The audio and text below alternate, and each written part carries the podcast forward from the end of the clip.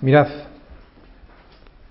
cuando hoy hablemos de la enseñanza que Jesús tiene para nosotros, no debemos olvidar ni un solo segundo de lo siguiente, que todo lo que entiendas hoy, que todo lo que comprendas hoy, que todo el amor y todo el perdón que sientas es por su gracia. Sin su gracia, sin su misericordia en nuestra vida, ni tú ni yo podríamos levantar la vista al cielo y no entenderíamos ni una sola palabra de la Escritura. Hoy, durante la enseñanza que el Señor tiene para nosotros, que es dura, has de ser consciente a cada segundo que toda la comprensión, que todo el entendimiento, como hemos dicho, que todo el amor que sientas y el perdón que sientas en tu vida, ese viene solo de Él. Ni tú ni yo hemos puesto absolutamente nada. Ninguno de los que estamos aquí, si es que somos hijos de Dios, merecemos serlo. Si lo somos es solo por su gracia y por su perdón. Introduzco así la predicación de hoy porque alguien podría pensar que los cristianos nos sentimos superiores a las demás personas y eso no es así. Cuando hoy hablemos de perros y de cerdos, lo haremos porque el Señor es quien describe a algunas personas de esa manera y yo no soy quien para corregir al Señor. Hijos, o perros y cerdos. Mateo 7, versículo 6. ¿Cuándo debemos retirarnos? Es fuerte el título, ¿verdad? Pues como os decía, no son palabras mías. Y si no, mirad, Mateo 7, versículo 6.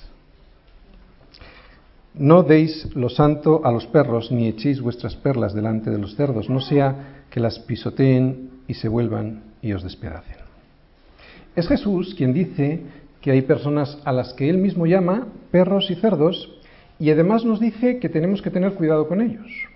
Este versículo 6 no es una afirmación independiente de todo lo que hemos visto hasta aquí, ¿no? De todo lo que antecede, en absoluto. Esto tiene mucho que ver con todo lo que hemos estudiado en el Sermón del Monte. Y además es el nexo de unión con lo que estudiaremos también a partir de aquí en los siguientes domingos. Mirad, yo en un sermón tengo que ser coherente, ¿no? Todo lo que digo tiene que tener relación una cosa con la otra, ¿no? Para establecer una conexión entre una afirmación y otra y así todos, yo el primero, llegar a una conclusión. Si hay coherencia en el sermón, se tiene que llegar a una conclusión final. Bien, pues con Jesús pasa lo mismo, ¿no? Por lo menos. Este es su sermón, es el sermón del monte. Él es Jesús, así que si tenemos algún problema de interpretación, no es el problema de Jesús, es nuestro problema. Y cuando lo tenemos es porque generalmente no vemos su sermón como un todo, ¿no? Vemos afirmaciones como separadas y que no tienen conexión entre ellas. Y ese es el mayor error que podemos cometer. Ese es un error que se suele cometer con las predicaciones temáticas, ¿no? Que sin pretenderlo, sin pretenderlo sacamos versículos de su contexto para aplicarles nuestras previas y propias opiniones, interpretaciones. Y aunque en este caso somos honestos cuando hacemos este tipo de, exposición bíblica, eso no impide que estemos equivocados. La honestidad y la equivocación pueden ir de la mano. No podemos sacar de su contexto enseñanzas de la Escritura. De ahí la gran ventaja de las predicaciones expositivas, como hacemos en Semilla de Mostaza. ¿no? Hay un menor riesgo de que esto ocurra. Las predicaciones expositivas, para los que nos visitáis, son predicaciones en las que vamos libro a libro y verso a verso vamos viendo todo lo que el Señor tiene para nosotros en su palabra. Cuesta un poquito más de tiempo, tardamos un poquito más, pero la visión es panorámica y además así no andamos sacando temas y buscando versículos que lo apoyen. ¿no? Estas son las, las predicaciones temáticas que busca un tema a alguien y lo intenta apoyar con versículos. No está mal, pero se corre un riesgo. Y es, primero el pastor no aprende nada, porque lo único que hace el pastor en este caso es, tiene un tema de siempre y lo intenta apoyar con versículos. El primero que sale perdiendo es el propio pastor. Pero también la congregación pierde porque siempre es el mismo tema.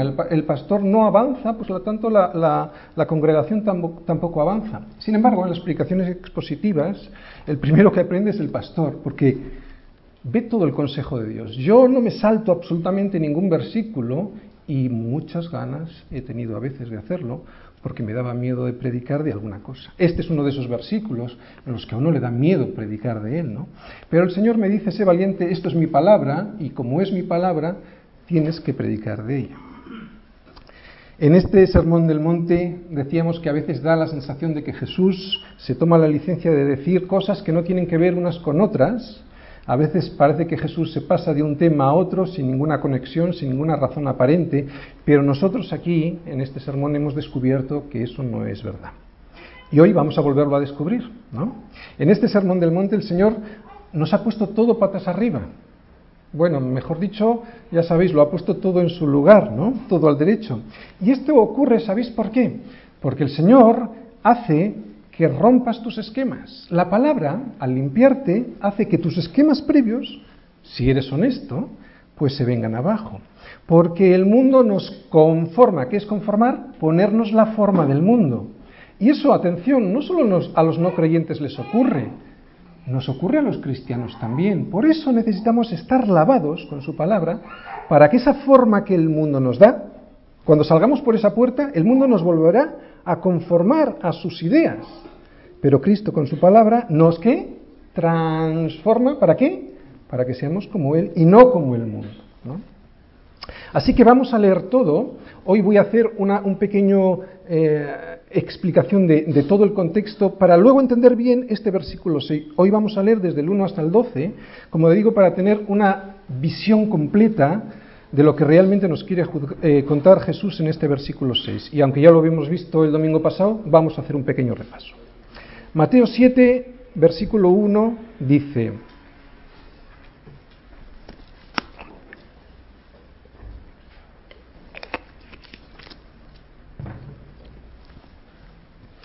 No juzguéis para que no seáis juzgados, porque con el juicio que juzgáis seréis juzgados, y con la medida que medís os será medido. Vimos el domingo pasado que aquí no hay una prohibición de juicio, sino una advertencia de que si lo hacemos, si hacemos ese juicio, será ese juicio el que Dios use como pauta para con nosotros, ¿no? Y por lo tanto, si yo no he tenido misericordia en mis juicios hacia los demás, yo tampoco la recibiré por parte de Dios. Y lo vimos con el ejemplo de David. Pero no es una prohibición. Pero es tan dura la advertencia que en realidad se convierte en una prohibición. Porque cuando hago ese juicio de manera condenatoria hacia los demás, me estoy poniendo en el lugar de Dios. Y solo Dios conoce los corazones. Solo Dios puede salvar y condenar a las personas. Por lo tanto, Dios me advierte, ten cuidado con tu juicio si es un juicio de condena, yo voy a usar esa misma pauta que estás usando para juzgarte a ti. Eh, mirad, solo cuando has recibido la misericordia de Dios eres capaz de dar misericordia. ¿Os recordáis la, quinta bienaventuranza que, que decía? Bienaventurados que los misericordiosos, porque ellos alcanzarán misericordia. Si yo no he recibido de Dios la misericordia, no voy a poder dar misericordia y voy a estar siempre juzgando a los demás para condenarles. Eso es lo que me está advirtiendo en estos versículos. Si yo he recibido, sin embargo, de Dios su misericordia, Él me perdonó siendo yo un absoluto miserable. Yo no merecía absolutamente nada de eso. Entonces, si yo la he recibido, no si Él me la quiere dar o no, Él me la quiere dar, si yo la he recibido, o sea, si le he dejado inundar mi corazón con su misericordia, yo sabré hacer lo mismo. Otorgaré misericordia a los demás y no les juzgaré para condenarles. Ahora, si yo no la he recibido, aunque me llame cristiano, si yo no la he recibido, entonces seré capaz de juzgar a otros condenándoles. Así que aquí tenemos un, como un test, ¿eh? a ver si realmente hemos recibido misericordia de Dios o hemos dejado recibirla en nuestro alma. El que ha emitido un juicio de condena será juzgado según ese parámetro, nos está diciendo, ¿no? Que él mismo ha establecido. El que ha sido misericordioso en sus juicios y no ha condenado a las personas, sin embargo, recibirá qué? Como decía Santiago, recibirá misericordia en vez de juicio, ¿no? Porque juicio sin misericordia se hará con aquel que, que no hiciera misericordia. Mas la misericordia triunfa sobre el juicio. ¿Entendemos mejor ahora este versículo de Santiago? Así que no juzgamos nosotros según las apariencias. El Señor, sin embargo, me dice, no juzguéis según las apariencias, sino juzgad con justo juicio. O sea, no me está impidiendo juzgar. A ver si lo empezamos a, separar un poquito. Él me dice que tengo un juicio, pero que no lo haga según las apariencias. O sea, No juzgues según la raza, según la condición social, según la capacidad intelectual, según los títulos que tengas la persona que tengas delante, por la belleza externa. No hagas el juicio según las apariencias, ¿no? En definitiva, no hagas acepción de personas por su apariencia. La parábola vamos a entretenernos aquí un poquito. La parábola del fariseo es excelente para entender esto. La del fariseo, perdón, y la del publicano. ¿Os acordáis cuando sube el fariseo a orar al templo? Es excelente para ver cómo las apariencias engañan. Eh, allí estaba el fariseo, ¿no? Exteriormente, ¿cómo? Pues parecía muy santo, pero en realidad era simplemente un religioso profesional. Eh, decía que oraba consigo mismo, por fuera inmaculado y por dentro lleno de llagas. Y sin embargo esto no lo veíamos nosotros, no lo veríamos nosotros, ¿no? Eso lo veía el Señor. El publicano al revés. Por fuera era un apestado. Ya sabéis, los publicanos para los judíos no los podían ni ver, no vamos a contar aquí la historia, ni, pero ya lo sabéis. Por fuera, por lo tanto, los demás le veían como un apestado. Y sin embargo, el Señor conocía su interior, ¿no?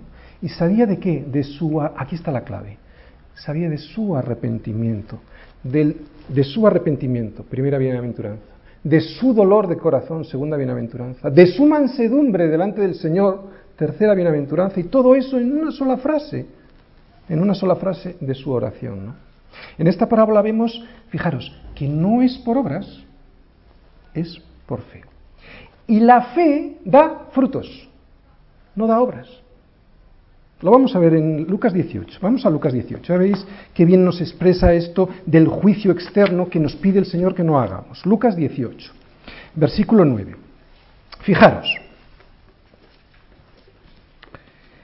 Estaba explicándole el Señor a unos que no sabemos si eran fariseos o no, pero se parecían muchos a los, fariseos, porque dice, dice Lucas, a unos que confiaban en sí mismos, o sea, eran unos tipos que no confiaban en Dios, confiaban en sí mismos como justos. ¿Qué quiere decir eso? Quiere decir que por sus obras, por lo que ellos hacían, medían a los demás. Confiaban en sí mismos, no en la justicia de Dios, sino en sí mismos como justos.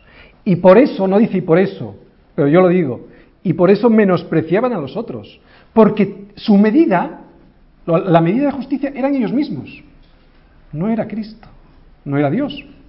Si ellos hubieran puesto la medida de justicia de Dios, se hubieran visto absolutamente miserables y no hubieran despreciado a los otros. ¿Por qué despreciaban a los otros? Porque se ponían ellos como, como medida de todas las cosas. Lo volvemos a leer para que veáis a quién se dirigía el Señor con la parábola. A unos que confiaban en sí mismos como justos y menospreciaban a los otros, dijo también esta parábola. Dos hombres subieron al templo a orar, uno era fariseo y el otro publicano. El fariseo empezaba a hacer sus cosas. Aquí vemos obras. Puesto en pie, oraba consigo mismo de esta manera. Dios, te doy gracias porque no soy como los otros hombres, ladrones, injustos, adúlteros, ni aun como este publicano. Ayuno dos veces a la semana. Fíjate todas las cosas que hago, Señor. Ayuno dos veces. Doy diezmos de todo lo que gano. Más el publicano. Este que está aquí a mi lado y que no le quiero ni ver. ¿eh? Estando lejos, no quería ni aún alzar los ojos al cielo, sino que se golpeaba el pecho diciendo, fijaros, esta es la frase en la que yo veo tres bienaventuranzas. Dios, sé propicio a mí, pecador. Os digo que éste descendió a su casa justificado antes que el otro, porque cualquiera que se enaltece será humillado, y el que se humilla será enaltecido. No juzguéis según las apariencias, sino juzgad con justo juicio, nos dice el Señor en Juan, eh, creo que en Juan no recuerdo ahora mismo el, versículo. Fijaros, en los siguientes versículos vamos a ver, estamos viendo el contexto todavía, ¿eh? no hemos entrado en el versículo 6. Mm, en los siguientes versículos vamos a ver que sí tengo yo un juicio, que puedo ejercer un juicio. Y el Señor me va a decir cómo hacerlo, me va a dar una pauta de cómo puedo hacer yo ese justo juicio, ¿vale? Vamos a leer versículos del 3 al 5, dice así. ¿Y por qué miras la paja que está en el ojo de tu hermano y no echas de ver la viga que está en tu propio ojo? ¿O cómo dirás a tu hermano, déjame sacar la paja de tu ojo y he aquí la viga en el ojo tuyo? Hipócrita, saca primero la viga de tu propio ojo y entonces verás bien para sacar la paja del ojo de tu hermano.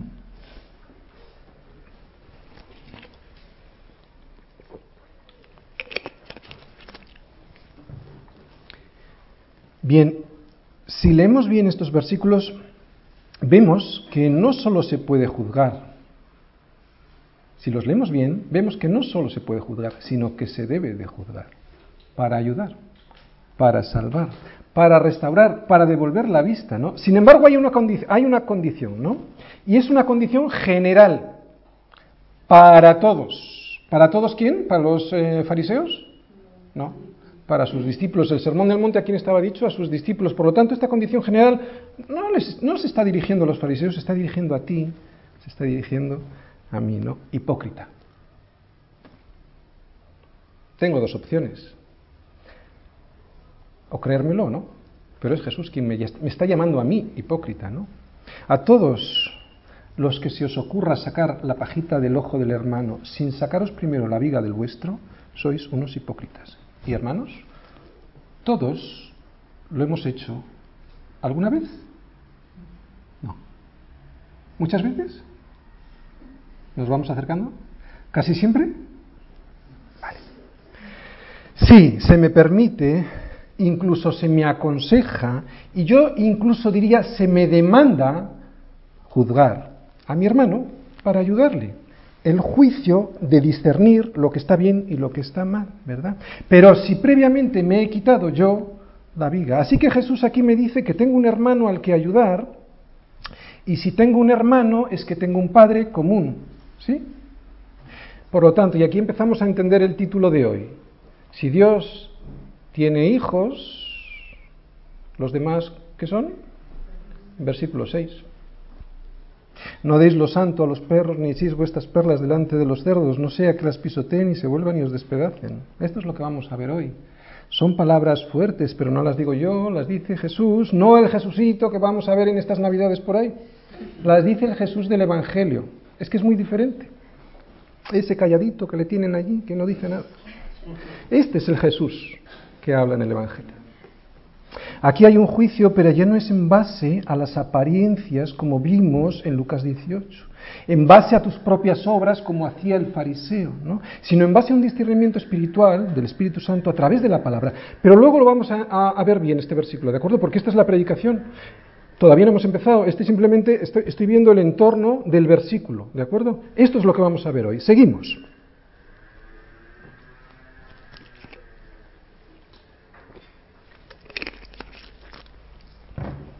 Mirad, Mateo 7, del 7 al 11 vamos a ver. Pedid y se os dará. Buscad y hallaréis, llamad y se os abrirá. Porque todo aquel que pide, recibe, y el que busca, y el que se le llama, se le abrirá. ¿Qué hombre hay de vosotros que si, si su hijo le pide pan, le dará una piedra? O si le pide un pescado, le dará una serpiente. Pues si vosotros siendo malos sabéis dar buenas dádivas a vuestros hijos, ¿cuánto más vuestro Padre que está en los cielos dará cosas buenas a los que le pidan? ¿Por qué dice tantas veces pedir? Pues para que pidas. Muy sencillo.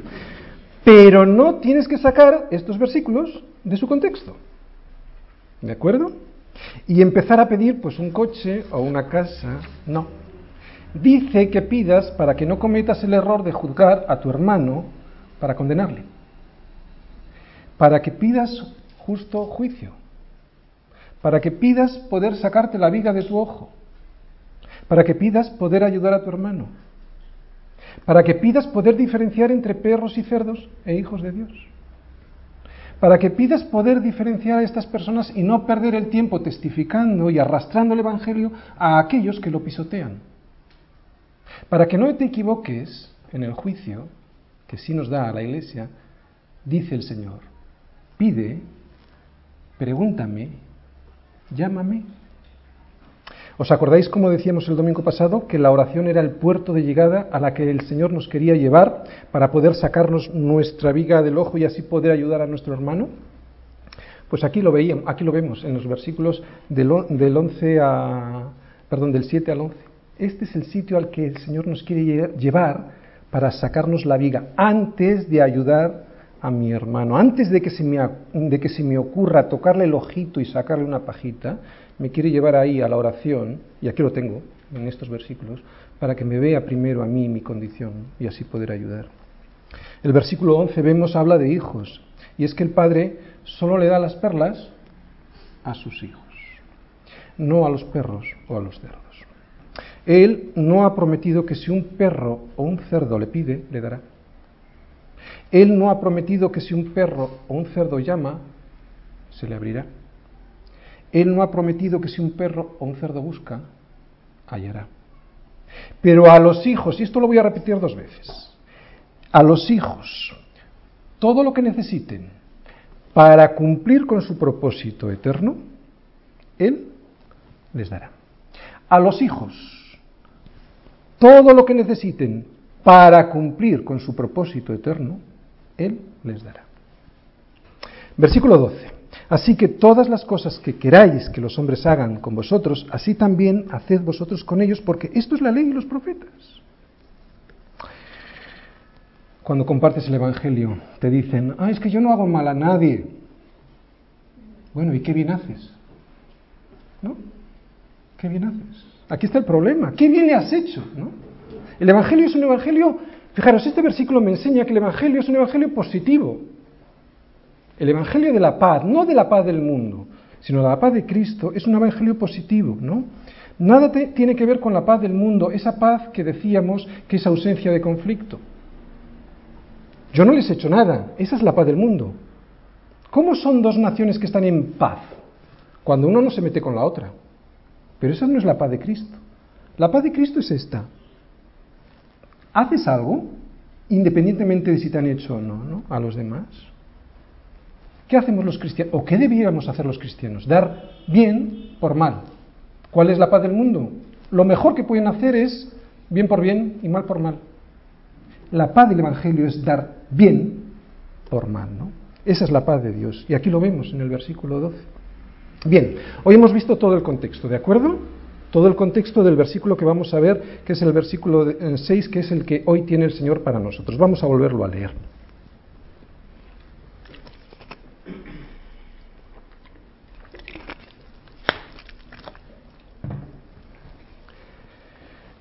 No deis lo santo a los perros, ni echéis vuestras perlas delante de los cerdos, no sea que las pisoteen y se vuelvan y os despedacen. Bien, como acabamos de ver en su contexto, no es una salida de tono del Señor, tiene mucho que ver con todo lo que nos está diciendo. ¿no?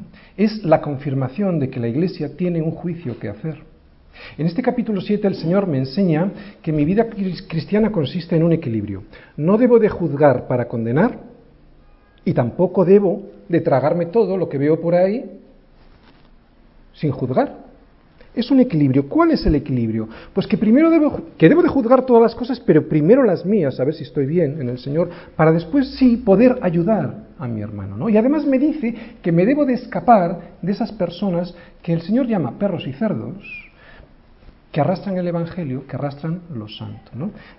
que tengo que escaparme de ellos, de estas personas que menosprecian el Evangelio, que si no estoy perdiendo el, tiempo y que además me podrían hacer daño. Bien, ¿qué quiere decir santo? ¿Qué quiere decir perro? ¿Qué quiere decir cerdo? ¿Qué quiere decir perla? ¿Qué quiere decir el Señor cuando las pisotean? ¿Por qué se nos iba a despedazar? Vamos a responder a todo esto, ¿de acuerdo? Santo, agios pongo ahí la palabra en, la concordancia Strong por si la queréis eh, mirar. Perlas, margaritas. Si no sabíais que alguien que se llama Margarita significa perla, pues ya lo sabéis. ¿eh? O Rita, Margarita Rita es perla. Perros, cuon. Cerdos, joiras. Vamos a intentar explicar estos conceptos, ¿de acuerdo? No son insultos, son definiciones. Lo santo y las perlas. ¿Qué significa lo santo y las perlas? Aquí significa lo mismo. Lo santo es la verdad revelada. Lo santo es la perla de gran precio. Algo por lo que el que se da cuenta del valor que tiene, da todo, incluso la vida. ¿no? Es algo que el, para, para el que entiende verdaderamente el valor que tiene esa joya, pues paga cualquier precio, ¿no? es la perla por la que entregas todo. Lo santo y la perla es lo mismo. La perla, fíjate, la perla es la palabra. La palabra es Cristo mismo, ¿no? La palabra es espíritu y verdad. ¿no? ¿Qué decía Jesús? Las palabras que yo os he hablado son espíritu y son vida, ¿no? El amor a la palabra, el amor a meditar en ella, el amor a guardar sus estatutos es vital para ti y para mí. Porque, es vital porque nos da vida, ¿de acuerdo? Es la perla. Esa palabra se hizo carne y habitó entre nosotros. Dios no está separado de su palabra. Por eso su palabra es santa. El cielo y la tierra pasarán, pero su palabra no pasará. El Padre, el Hijo y su palabra son una misma cosa. No hay nada que caracterice mejor a un cristiano que el amor por la verdad, que es su palabra. Esa es la perla de gran precio. Esa es la perla de gran precio, por la que algunos incluso están dispuestos a dar la vida. Y por eso nos llaman radicales. Es la perla de gran precio. Y nos llaman radicales, ¿sabéis por qué? Porque no entienden el precio que se tuvo que pagar por esa perla. La sangre de Cristo. La sangre preciosa de su Hijo, del Hijo de Dios. Y este precio no lo ven todas las personas, por eso unos aceptan la perla y otros desprecian la perla. Así que solo hay dos tipos de personas para el Padre. Esta es la explicación del título de hoy. Solo hay dos tipos de personas en las Escrituras, no os engañéis, los que aceptan a Cristo y los que le rechazan. O sea, el Padre ve solo dos tipos de personas, sus hijos y los demás. Y Jesús le pone un nombre, no se lo pongo yo, ¿eh? Jesús le pone un nombre a estos dos tipos de personas. A los hijos del Padre Celestial los llama tus hermanos. ¿no? A esos que aceptan a su palabra, que es lo santo, que son las perlas, los llama tus hermanos. Y a esos has de ayudarles quitándoles la astillita del ojo. A los demás Jesús los llama perros y cerdos. Como decimos, esta definición es de Jesús, no es mía. Pero vamos a, a, a, intentar explicar bien esta definición, porque os vuelvo a repetir, no es un insulto en absoluto, es una definición. Vamos a intentar explicarla bien. Perros y cerdos. Los perros para los judíos eran unas, unas alimañas. No, no, son las mascotas que hoy tenemos en casa, ¿de acuerdo? No tiene nada que ver con eso. Por eso necesitamos ser lavados para entender bien las palabras. Eran los perros de la calle. Eran unos animales salvajes, sucios, feos, vagabundos. Vagaban sin propósito. Iban de la basura a la basura. ¿Vas entendiendo? Los judíos podían ver por todas las partes a estos perros vagando por la basura, ¿no? La basura de este mundo. Esos perros, no los perritos de las casas, aullan, gruñen. Te lo vuelvo a repetir, intenta ponerte en esa circunstancia, no en el perrito que tú tienes en tu casa. ¿eh? Esos perros aullan, gruñen, te amenazan y si pueden te muerden. Para los judíos esos perros eran despreciables. Cerdos. En el Nuevo Testamento vemos como los cerdos son el lugar escogido por los demonios para refugiarse. Mateo 8, 30, 32. Por lo tanto, para los eh, judíos los cerdos eran animales inmundos. El hijo pródigo se dio cuenta de su absoluta miseria en el momento en el que estuvo dando o cuidando a aquellos cerdos, ¿no? Y estuvo en la peor condición en la que puede estar un judío. No tenía ni siquiera para comer y los, y los cerdos tenían para comer. Él no, él estaba todavía en más baja condición. Primera bienaventuranza. Se dio cuenta de su miseria espiritual se arrepintió, lloró y volvió al Padre. Vamos a ampliar un poquito más estos conceptos de perro y cerdo, ¿vale? Los perros y los cerdos que Jesús tiene en mente, eh, porque de verdad os vuelvo a repetir, no, no hay que verlo como un insulto, ¿vale? Vamos a ver lo que Pedro dice en 2 de Pedro 2.22 sobre esto. Vamos hasta allí. Bueno, en el 21 dice, porque mejor les hubiera ido a quienes, a los que abandonan el Evangelio, ¿de acuerdo? Porque mejor les hubiera sido no haber conocido el camino de la justicia, que después de haberlo conocido, volverse atrás del santo mandamiento que les fue dado. Versículo 22, que es donde yo quería llegar. Pero les ha acontecido lo del verdadero proverbio. Aquí Pedro está citando un proverbio, ¿de acuerdo? El perro vuelve a su vómito y la puerca lavada a revolcarse en el cielo. Ya hemos dicho que los judíos trataban a los perros con desprecio, ¿no? No como nosotros que lo consideramos como el mejor amigo del hombre, ¿verdad? Para ellos eran animales inmundos, era un animal carroñero que vivía de la basura y se comía su propio vómito. ¿Habéis tenido perro? Yo sí. Yo le he visto vomitar y comerse su propio vómito. Es asqueroso.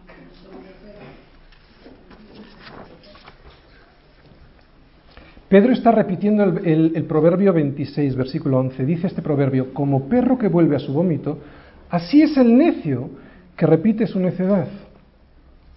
Mirad, el perro que Jesús nos está describiendo vive o vivía de lo que encontraba por este mundo. Y eso le hacía ser portador de muchas enfermedades. No sé si vais entendiendo el concepto espiritual que yo quiero trasladaros. Pedro compara a los a los que se alejan del Evangelio como perros que vuelven a comer de lo que antes comían, como personas que regresan a su vómito, a su vida de pecado.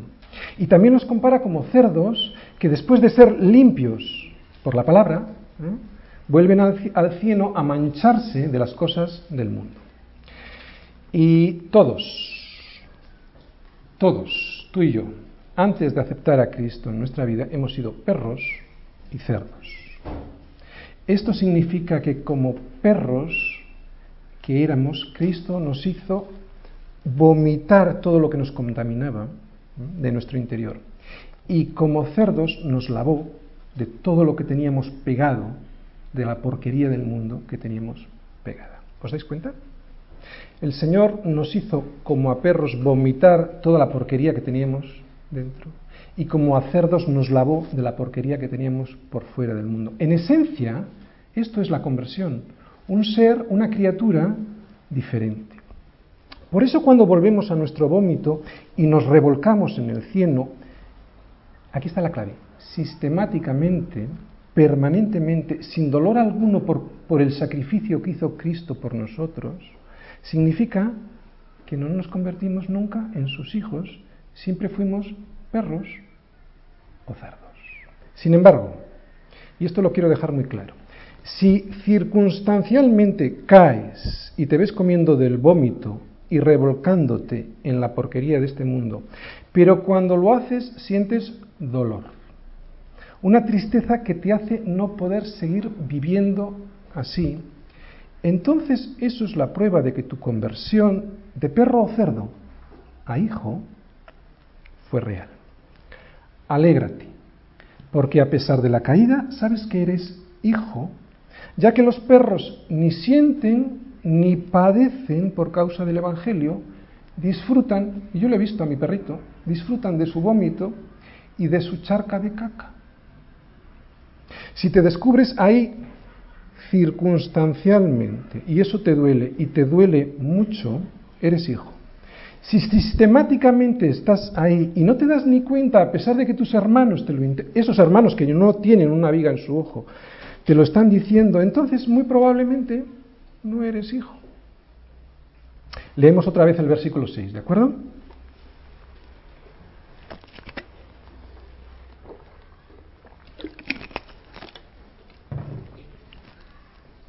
No deis lo santo a los perros, ni echéis vuestras perlas delante de los cerdos, no sea que las pisoteen y se vuelvan y os despedacen. Por lo tanto, vemos que hay dos tipos de personas, ¿no? Hijos o perros y Jesús nos advierte que tenemos que diferenciarlas para no perder el tiempo con estas personas. ¿no? Son dos tipos de personas porque cuando se les enfrenta con la verdad, unos las aceptan, la aceptan, aceptan estas perlas, y otros las desprecian. Y Él nos pide que nos demos cuenta de ello. Pastor, ¿cómo puedo hacerlo? Yo no tengo ni idea cómo puedo hacerlo. Bueno, lo veremos el próximo domingo, pero vete a los siguientes versículos del versículo 6, del 7 al 11. Ahí tienes la solución. ¿no? Porque ahí te dice que pidas, y además te lo dice por lo menos cinco veces, una vez por versículo, para que Él te dé la sabiduría para poder entenderlo, ¿no? Para que te dé la sabiduría de cuál es el propósito de Dios en tu vida. ¿Y cuál era? Te lo recuerdo, la séptima bienaventuranza, que seas un pacificador. No un pacifista, no está hablando de conceptos sociológicos ni políticos. Un pacificador es el que lleva la paz, que es Cristo, a los demás. Eso es un pacificador. ¿no? ¿Y sabéis lo que dice aquella bienaventuranza? ¿Os acordáis? Bienaventurados los pacificadores porque ellos serán llamados perros o cerdos. No, hijos. ¿Os dais cuenta cómo todo el Sermón de Monte tiene mucha relación? Que si sacamos los versículos de su contexto podemos interpretar otra cosa, pero cuando lo vemos en su conjunto tiene todo mucho que ver. Si nos fijamos en Jesús, vemos, de verdad, vemos que no trató de la misma manera a todas las personas cuando les presentó la verdad, ¿no? No trató igual a Natanael que a mm, la, mujer de Samaria, ¿os acordáis? Que a Nicodemo, que a los fariseos. No les trató igual. Eh, hay una buena ilustración sobre este trato diferente en Lucas 23. Y vamos a ir ahí ahora un momentito. Porque allí vemos que Pilato interrogó a Jesús. Y Jesús le respondió a Pilato. Sin embargo, cuando le interrogó Herodes, no le respondió nada. Simplemente Jesús ni le dirigió la palabra. ¿Está haciendo acepción de personas aquí Jesús? Vamos a leerlo. Lucas 23. Versículo 6, vamos a leer desde el 5. ¿no? Eh, Pilato eh, está con Jesús, no entiende nada Pilato. Dice, estos judíos que siempre están con estos rollos. Eh, y oyó que este hombre, Jesús, estaba enseñando por Galilea. Entonces se acordó de que, de Herodes tenía esa jurisdicción. Y para quitarse un poco de encima el asunto, dice, pues se lo voy a mandar a Herodes. ¿vale? Os digo esto porque Herodes Herodes es una persona cuyo trasfondo judío debía darle la oportunidad de entender bien quién era Jesús. ¿De acuerdo? Frente a Pilato. Vamos a leer. 6. Entonces Pilato, oyendo decir Galilea, preguntó si el hombre era Galileo, y al saber que era de la jurisdicción de Herodes, le remitió a Herodes. Os digo que Herodes tiene, tenía ascendencia judía y por lo tanto podía entender, llegar a entender que Jesús era el Mesías, ¿vale? Eh, Herodes viendo a Jesús se alegró mucho. Anda, mira, parece que Herodes empieza bien, ¿no? Yo si viera a Jesús me alegraría también mucho. Hasta aquí iba todo bien. Porque hacía tiempo que deseaba verle, porque había oído muchas cosas acerca de él. Y aquí ya lo estropea todo. Y esperaba verle hacer alguna señal. Versículo 9. Y le hacía muchas preguntas, pero Jesús no le dio las perlas a los cerdos. No, no dice eso, ¿no? pero es algo parecido. Jesús no le respondió nada. Mirad, aquí está la clave para que sepas cuándo te puede responder Jesús. En este versículo yo entiendo que si le pido cosas, no voy a esperar nada de él. Jesús estaba esperando rendición, arrepentimiento. Y este lo único que estaba esperando era ver señales pedirle cosas. Seguimos leyendo. Y estaban los principales sacerdotes y los escribas acusándole con gran vehemencia. ¿no? Entonces Herodes con sus soldados le menospreció como un cerdo menosprecia las perlas. Y le escarneció como un perro hace cuando no le das la comida que está deseando que reciba. Vistiéndole de una ropa espléndida y volvió a enviarle a Pilato. Vemos pues que Jesús trata a las personas de manera diferente. Pero atención, no es acepción de personas, ¿eh? no es por su apariencia externa, sino por su disposición espiritual. Los cerdos no distinguen las perlas de las algarrobas, para ellos aparentan ser lo mismo, no distinguen. Por eso cuando las prueban, ven que no saben a nada para ellos y las desprecian y te escarnecen. Con los perros pasa lo mismo. No juzgamos por las apariencias, sino por la disposición. Cuando no hay disposición, no hay capacidad intelectual para entender la escritura. Porque las cosas del Evangelio son locura para el hombre natural, para el cerdo y para el perro.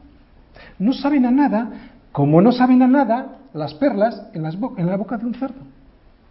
Las puertas de este inicio del sermón, ¿os acordáis? Las ocho puertas, las ocho bienaventuranzas son esenciales porque el que no es pobre en espíritu, el que no llora por su pecado, el que no es manso para acudir al Señor en ayuda, nunca tendrá hambre y sed de justicia. Hambre y sed de Cristo, hambre y sed de las perlas.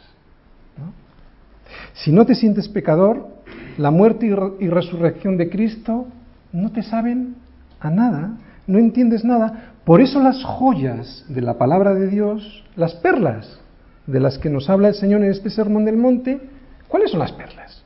Las perlas del matrimonio bien enfocado, las perlas de la oración, las perlas de hablar siempre la verdad, las perlas de orar incluso por los enemigos, no van a saber nada en la boca de un cerdo, ¿no? Son perlas que solo entiende un hijo. Decimos que no juzgamos por las apariencias ni por el origen, ¿no? Juzgamos por la disposición a arrepentirse. Si no hay arrepentimiento, las promesas y las advertencias del Evangelio no sabrán a nada, no se entenderán. No hubo nadie que discriminara más que Jesús al predicar el Evangelio, pero no en base a las apariencias, sino en base a la disposición de oír. No pierdas el tiempo con quien no tiene oídos para oír, para oír que tiene que arrepentirse.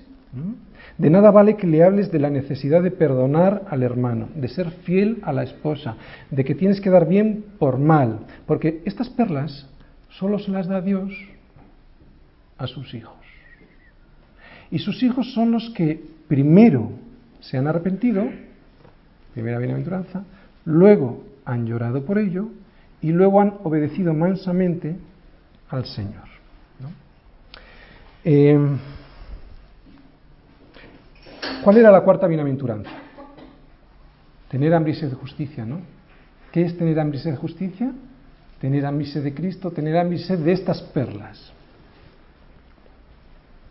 Humillaos, pues, bajo la poderosa mano de Dios, para que Él os exalte cuando fuera el tiempo, echando toda vuestra ansiedad sobre Él, porque Él tiene cuidado de vosotros, nos dice Pedro, en 1 Pedro 5, versículos 6 y 7. Solo hay una manera de echar la ansiedad sobre el Señor, es humillándose.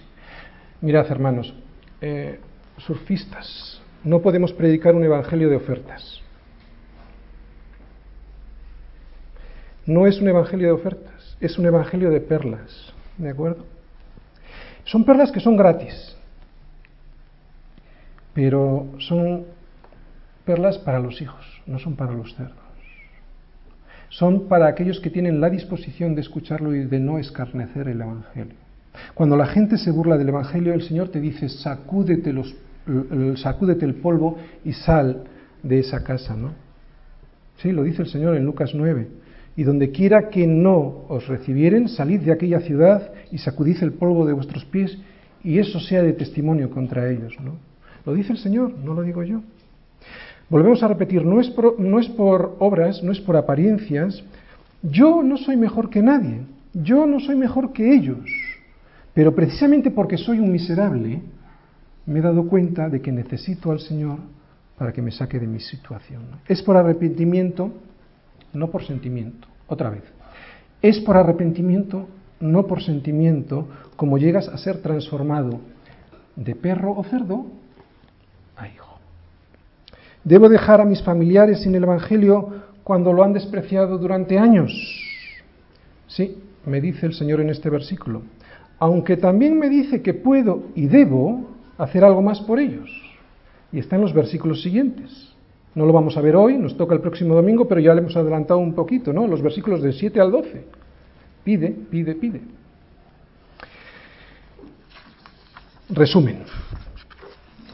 Hemos descubierto que yo no puedo compartir el Evangelio de una forma mecánica, ¿de acuerdo? He de llevar el Evangelio con juicio. Aquí Jesús no me está diciendo que yo puedo llevar el Evangelio de manera sistemática a cualquier persona y que no debo de examinar bien las cosas. ¿no? Aquí nos está diciendo que todo lo relacionado con Dios, con su palabra, es santo, que es precioso y no, no debe ser expuesto a personas que, fijaros, debido a su actitud, no a su apariencia, sino que debido a su actitud pueden ser comparados a perros o cerdos. Esas personas que desprecian constantemente el mensaje de Cristo y vuelven repetidamente a su vómito o a su charca, son personas con las que no se debe de compartir indefinidamente el Evangelio. Sin embargo, esto no quiere decir que yo no tenga que tener paciencia con ellos. Nosotros conocemos muy bien su situación porque precisamente nosotros salimos de allí y les entendemos perfectamente, ¿no? Ese pecado que tienen no les deja de, no les deja ver la verdad, ¿no? Pero el tener paciencia, nos está diciendo el Señor en este versículo, no significa que debamos seguir indefinidamente al lado de los que ridiculizan a Cristo. La mies es mucha y los obreros somos pocos, así que siempre habrá trabajo en otros campos. Además, la capacidad que tenemos para soportar la persecución es limitada y luego, si no, no tienes fuerzas para llevar el Evangelio a otras personas, a aquellos que están realmente dispuestos a escuchar el mensaje de salvación, ¿no? Hijos o perros y cerdos. Solo se ven dos tipos de personas en el Nuevo Testamento, los que aceptan a Cristo o los que lo rechazan. Y no hay ilustración más expresiva de esto que lo que voy a leer ahora mismo. Es el momento de la cruz. Solo hay dos personas. Lucas 23 del 39 al 43.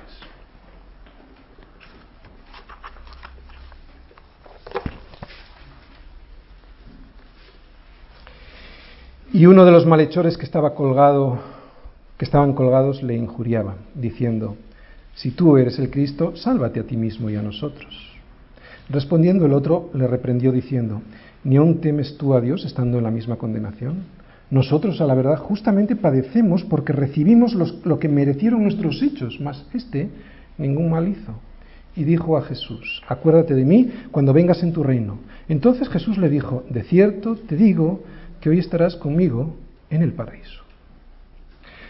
Los dos ladrones, los dos igual de cerdos. Por eso iban a ser crucificados, por cerdos y por criminales. Pero uno tuvo la disposición adecuada y esa disposición consistió en ver su crimen, dolerse por ese crimen, arrepentirse por ese crimen y pedir misericordia. Esto es arrepentimiento. Ver lo que Él hizo por nosotros en la cruz. Esos son los hijos. Los otros, los perros y cerdos, son los que rechazan el Evangelio. Y ni aun en el momento de la muerte, ni al borde mismo del abismo, algunos se dan realmente cuenta de lo que son, perros y cerdos. Ese momento de la cruz, chicos, resume todo, porque allí vemos a Cristo sustituyéndote a ti y a mí, y vemos a uno que le rechaza y a otro que acepta ese sacrificio vicario. Yo espero que hoy al escuchar estas palabras de Jesús no nos hayamos olvidado ni por un solo segundo que todo es por su gracia sin su gracia, sin su misericordia en nuestra vida, ni tú ni yo podríamos levantar la cabeza al cielo, no entenderíamos ni una sola palabra de la Escritura, sin su gracia no nos podríamos llamar hijos, seguiríamos siendo perros y cerdos. Si hoy somos hijos es por su gracia y por su perdón.